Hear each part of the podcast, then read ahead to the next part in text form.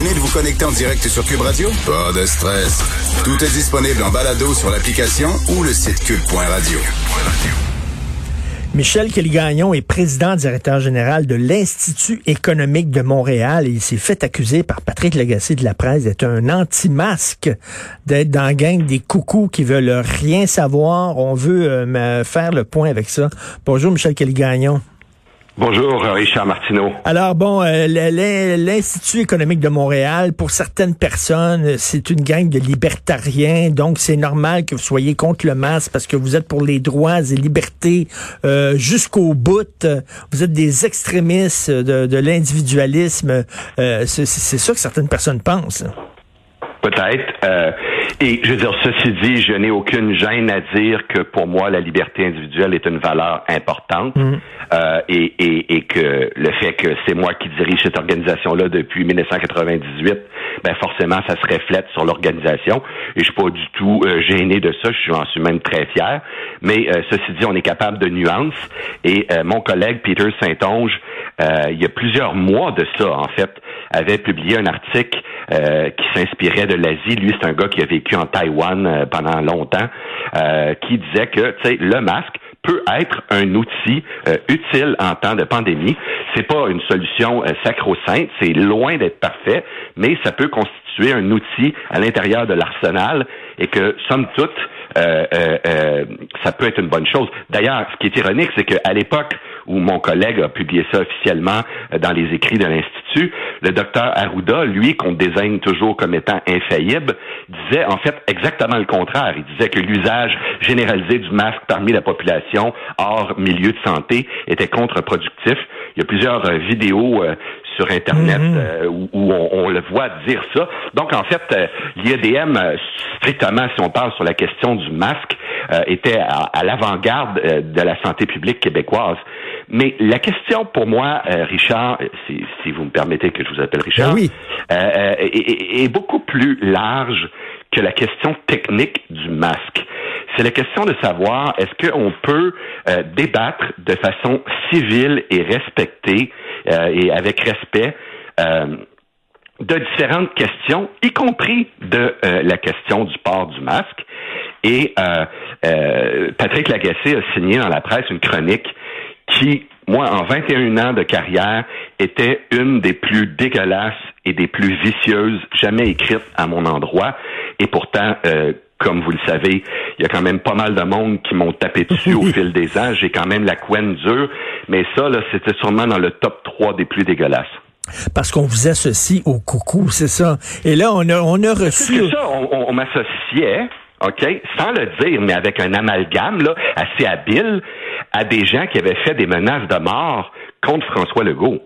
Et, ça, je le prends pas. Et euh, on a reçu Christian Saint-Germain, qui est un professeur d'éthique. On a reçu M. Martin Prévost, qui est un directeur euh, euh, du département de langue française de l'Université d'Ottawa. Ces deux-là disaient la même chose.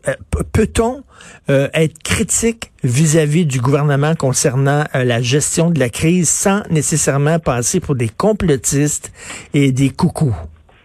Exact. Et j'espère que la réponse est oui, parce que là, on focalise beaucoup sur la question du masque, OK? Et, c'est normal parce que c'est une question d'actualité. Mais il y a une question dont on a très peu parlé, qui est que euh, sur le plan juridique, euh, euh, les autorités médicales et sanitaires ont le droit de détenir quelqu'un pendant 72 heures sans avoir d'ordonnance euh, euh, du tribunal. Ça, c'est quelque chose qui existe depuis longtemps, OK? Mais après 72 heures de détention préventive, on, les, autorités doivent aller devant un juge, doivent aller devant une tierce partie neutre pour dire voici pourquoi on détient madame, voici pourquoi on détient monsieur, et soit on le libère ou on demande la permission de continuer à le détenir plus longtemps. Bon, là, moi, ce que je comprends, puis malheureusement, j'ai pas eu le temps de faire la recherche ce matin. Je, je voulais le faire, peut-être que tes recherchistes pourraient le faire pour le bénéfice de, tes auditeurs. Mais ma compréhension, c'est que ça, ça vient d'être relevé. C'est-à-dire que les autorités maintenant peuvent détenir quelqu'un au-delà de la limite de 72 heures et apparemment sans limite, sans devoir passer devant un juge. Et ça, Richard, pandémie ou pas pandémie, COVID-19 ou pas COVID-19, ça me semble quelque chose d'extrêmement préoccupant dans une société. Oui, mais ils, ils, peuvent le faire. Peut-être que la loi leur permet ça, mais ils l'ont pas fait. Euh, peut-être, mais euh, quand on quand on fait une analyse des politiques publiques, on fait pas une analyse, on fait une analyse entre autres juridique. Et quand une loi est préoccupante, c'est la potentialité du pouvoir qu'il faut regarder. Puis moi, j'en suis même pas sur le fait de savoir si relever cette limite-là, je veux dire, est une bonne chose ou pas. On peut en débattre. Mais je veux dire que c'est quand même quelque chose de sérieux que des citoyens peuvent être détenus indéfiniment sans jugement. Si ça s'avère exact, là, il faut faire, faire la vérification, mais c'est ce que je comprends. Alors, si c'est exact, ben franchement, c'est pas quelque chose de banal, là. On peut pas banaliser ça. Une question, tiens, une question théorique, parce qu'on est dans la théorie présentement. Si effectivement on, trouve un vaccin et qu'on s'aperçoit qu'il y a quand même une bonne proportion de la population qui ne veut pas se faire vacciner, euh, est-ce que vous, vous, euh, puis que le gouvernement dit que pour la, la sécurité collective, on doit rendre le vaccin obligatoire, est-ce que vous, qui êtes un défenseur des droits et libertés, vous allez prendre le, le, le bord des anti vaccin Ben, la réponse est plus nuancée que ça, dans le sens que euh, ma réponse, c'est ça dépendra du contexte. Parce que c'est une chose que d'être contre les vaccins en général, toujours, ce qui m'apparaît pas une position raisonnable. Hmm. Puis ensuite de ça, ce sera de voir quel sera le contexte précis de ce vaccin-là précis. Et moi, tu sais, Richard, je lis quand même des grands journaux internationaux à chaque jour, OK? Y compris le Wall Street Journal, qui est vraiment probablement un des journaux les plus solides et sérieux et mieux recherchés. Et il y a beaucoup, beaucoup de couverture depuis quelques mois sur le processus dans lequel les vaccins sont actuellement en train d'être développés. Et j'ai lu des gens dire c'est un processus qui est tout à fait bien, puis on est à l'aise avec ça.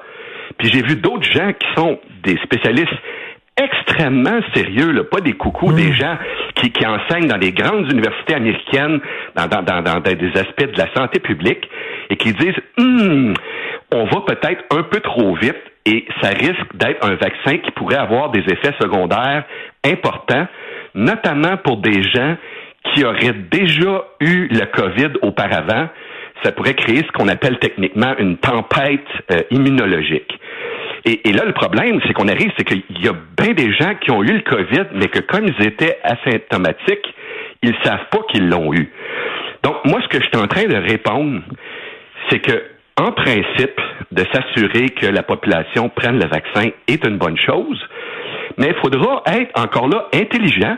Il faudra être capable de débattre quand le débat arrivera avec nuance, sans s'échanger des insultes comme quoi que c'est soit des débiles ou des gens qui ont totalement raison. Et voir si effectivement la santé publique elle est vraiment en danger.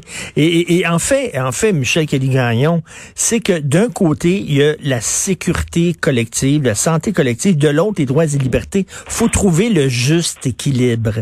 Et c'est pas toujours facile en période de pandémie. Il y a des gens qui disent en période de pandémie, quand la santé de la collectivité est en danger il faut mettre les droits et libertés en veilleuse. Vous, ce discours-là vous inquiète? Ben oui, mais il y a une autre chose qu'il faut réaliser aussi, c'est que quand on les directives de la santé publique, c'est pas la parole, c'est pas la sainte parole de l'Évangile. Et, et, ma preuve de ça est la suivante. Richard, aujourd'hui, en ce moment là, il y a des pays très comparables dont les directions de santé publique ont des opinions différentes sur plusieurs questions, dont l'efficacité, par exemple, du confinement obligatoire généralisé. Hmm. Il, y a, il y a des santé publiques avec des spécialistes intelligents qui disent c'est une bonne chose, puis d'autres qui disent que les effets pervers supplantent les effets positifs. De la même façon, puis on, on l'évoquait plutôt en entrevue, la santé publique du Québec, ici, là, en la personne de M. Arruda, a changé d'opinion concernant des questions importantes, notamment le port du masque. Donc, Si l'opinion de la santé publique change au fil du temps, si l'opinion des santé publiques change selon les pays, ben ça prouve que c'est pas quelque chose qui est cristallisé. donc, donc c'est pas juste une question de droit collectif versus droit individuel. C'est une question à chaque fois de, de regarder les évidences, puis de, de mm, mm. se demander est-ce que la santé publique a raison? Et parfois, les mesures qui sont proposées pour proposer la, pour protéger la population sont en fait pires que la protection qui en découle elle-même. Et on revient à ça, on a le droit en démocratie de poser des questions sans nécessairement se faire reléguer euh, dans dans le clan des conspirationnistes, des coucous. C'est une façon de dire ferme ta gueule, euh, t'as pas le droit de poser des questions. Et en terminant, vous avez publié euh, un, texte, euh, Michel Calgagnon, vous êtes pas tendre envers la presse. Vous dites que c'est vraiment là comme le, le, genre de, porte-voix de, de la gauche woke radicale de plus en plus. Là. Absolument. Et, pourtant, moi, je, comprends qu'il y a une compétition là mm. entre Québécois et la presse, mais au-delà de ça, moi, c'est un journal que pendant longtemps j'ai trouvé quand même très correct. J'avais mes critiques, mais je trouvais très correct. Mais depuis deux, trois, quatre ans, là, euh, il y, a, une dégradation à, la grand V. Et, ceux qui, appuient ce journal-là, notamment financièrement, euh, je pense, euh, devraient soit demander un redressement ou cesser de financer cet organisme-là. Il reste au moins Francis Vallière. Euh, Francis Vaille, pardon. Oui, oui, oui. Euh, il, est bien gentil, bien timide, mais il, dit souvent des trucs intelligents. mais on, espérerait en avoir plus qu'un dans, dans toute une équipe d'un journal. Tout à fait. Merci, Michel Kelly-Gagnon, président directeur général de l'Institut économique de Montréal. Merci. Bonne journée, Michel. Merci à vous, Richard.